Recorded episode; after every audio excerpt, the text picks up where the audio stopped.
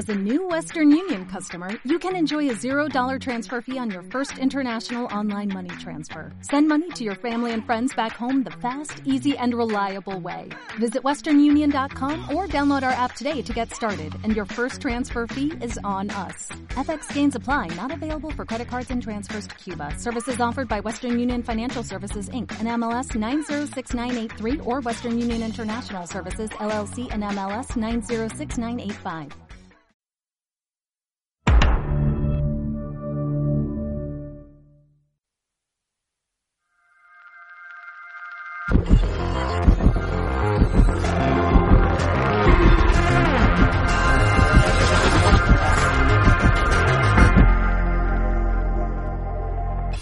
Muy buenas a todos, aquí está Bernie de nuevo para traeros otra cápsula sobre una serie que he visto recientemente.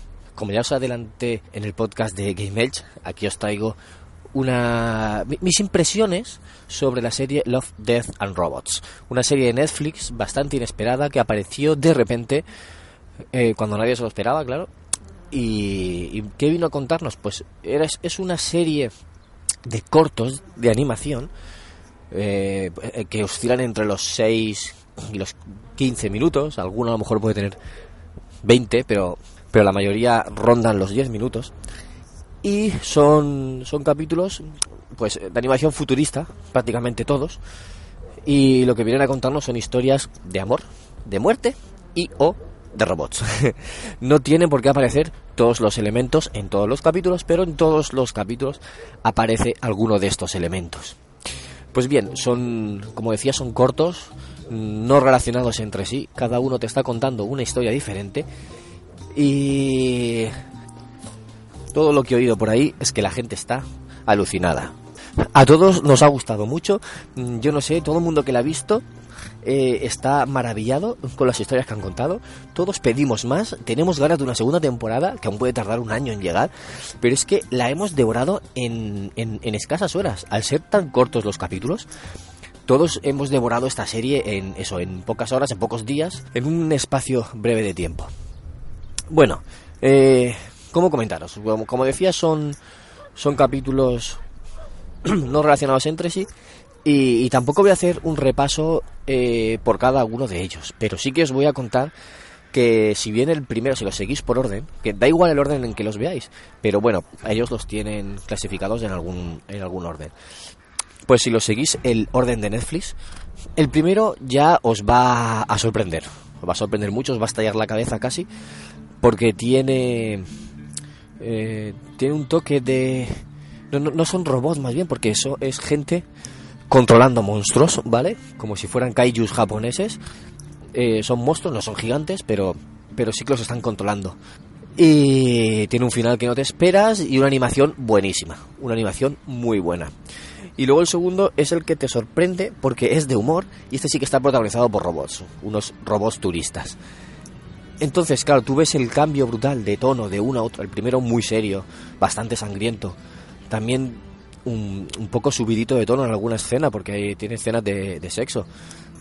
Pues te sorprende en cierta medida y, dices, ostras, qué cambio, qué cambio más, más drástico, ¿no? De, de un capítulo bastante serio, con incluso con moraleja, podemos decir, a uno totalmente humorístico y, y no sé, muy divertido. Que, vamos, que dices, yo quiero más historias de estos, de estos tres robots turistas yo creo que todo el mundo querría más capítulos de estos. Y bueno, luego sigue avanzando con... Es que en todos tiene... Hay un capítulo con vampiros, hay otro capítulo con con animales o con, con, seres mitológicos que se transforman en bestias. Hay, hay capítulos de, eh, pues futuristas que hay gente con bueno el, el suites que, que son trajes no son trajes que son gente que se sube en, una especie de máquina. No es un robot en, para que os hagáis una idea la película de Avatar eh, los militares se suben en unos robots bípedos grandes con, con, armas vale como también parecido a los titanes de Titanfall que los haya podido ver. Pues eso una como unas armaduras pero pero grandes vale armaduras robóticas. Pues ese, ese, capítulo también está muy bien. Hay otros más, pues no sé, esotéricos. hay, hay un poco de todo, hay de naves espaciales, hay de, de mucha variedad, mucha variedad de todo. Eh, yo creo que la muerte sí que está presente en casi todos. No, recuerdo ninguno en el que no haya muerte de, algo, de alguien. Eh, bueno, el amor no están todos y el y los robots no están en todos, pero sí que es mm, son tecnológicos, tienen mucha tecnología, son futuristas, prácticamente todos. Pues bien, la animación también es muy es muy dispar. Tienes animación animación 3D, pues como, como las películas de hoy en día, pues Pixar, las de Disney, las de DreamWorks, las de Illumination, todo, todo este tipo de animación que estamos acostumbrados, pues de estos, de esto hay. Hay animación clásica también, o sea, lo que son dibujos animados. Eh, de, eso, de, de los más clásicos. Luego tienes otro tipo de animación que es eh, como los videojuegos de Telltales, conocido como los de The Walking Dead, de Wolf Among Us, uno que sacaron recientemente de, Batman. Pues eso es. Parece cómic, pero esta animación es, son moderados 3D, pero le dan una renderización cel shading que parece en cómics. Tiene también animación ultra realista en algunos de ellos. Ultra realista. Hay uno de naves espaciales que es el de Afortunados 13. Pues Afortunados 13 es una nave que nadie quiere porque cada misión que salía acababan muertos. O, todos los tripulantes o casi toda la, casi toda la tripulación. Ese tiene una animación brutal, o sea, ultra realista, alucinante, de verdad.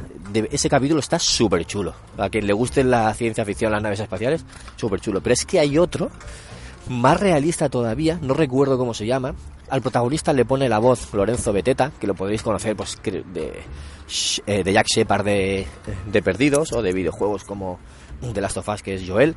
Es muy, muy ultra realista, tiene, tiene una, una escena de sexo bastante cargadita y es también de naves espaciales. Otro capítulo que está tan bien hecho que es que te quedas embobado, eh, te quedas alucinado de, de lo que te están enseñando. Y luego el último, el de los rusos, son rusos que se enfrentan a, a bichos que también tienen eh, animación ultra realista. Este es el más realista que he visto, es que parecen personas de verdad. Es increíble la calidad de, este capítulo.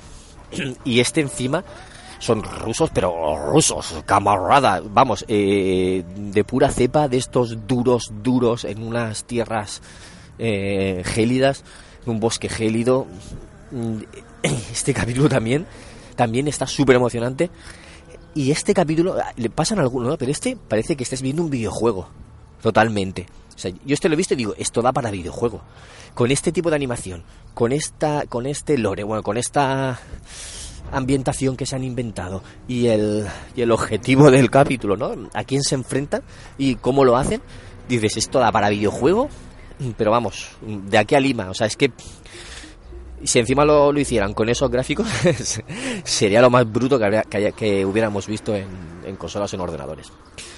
Luego también tienes otra animación que, parece también la clásica, pero sigue siendo en, en 3D. O sea, es, es, un 3D simulando dibujos clásicos de toda la vida. Eh, simulando animación tradicional. Y, bueno, también, también está interesante, alguno con, con unas luces y unos colores muy bonitos.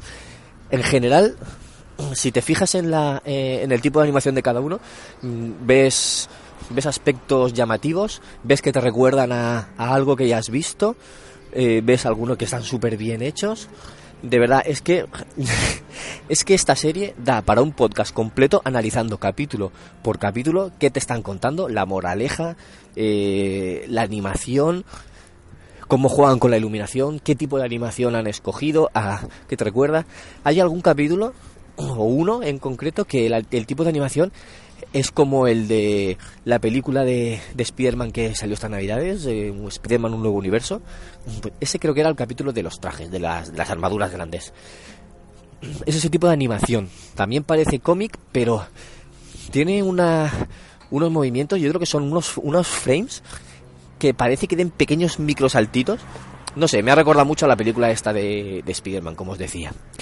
Pues eso, que da para, para podcast completo de analizar cada uno.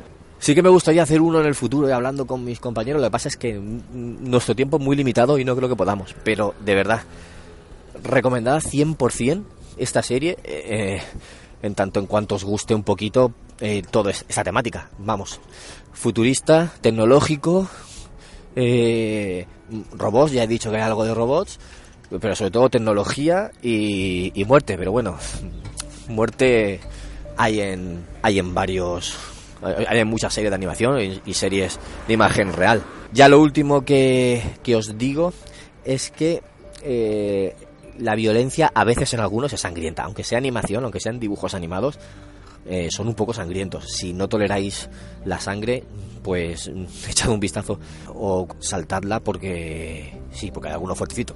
Y, y, bueno, mm, decir que el capítulo que más me ha estallado a mí la cabeza fue, no recuerdo cómo se llama, el de la china o, coreana que, que, ve un asesinato y va corriendo a, a, intenta llamar a la policía, que es toda una persecución.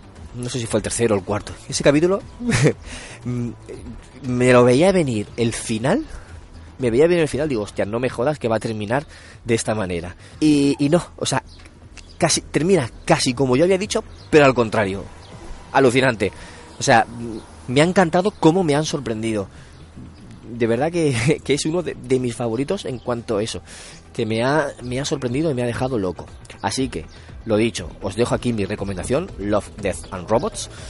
Os recomiendo que la veáis y que me comentéis si la habéis visto y si os ha gustado, porque de verdad no tiene desperdicio. Es una serie que debería ver todo el mundo y comentarla porque tiene para todos los gustos. Es un experimento bastante interesante de, de animación y un trabajo que, que está muy bien recopilado y yo creo que todo el mundo debería disfrutarlo. Así que nada, dejo aquí mi comentario sobre esta serie de Netflix y aquí se despide Bernie, el murciélago el palmeral. Un saludo a todos.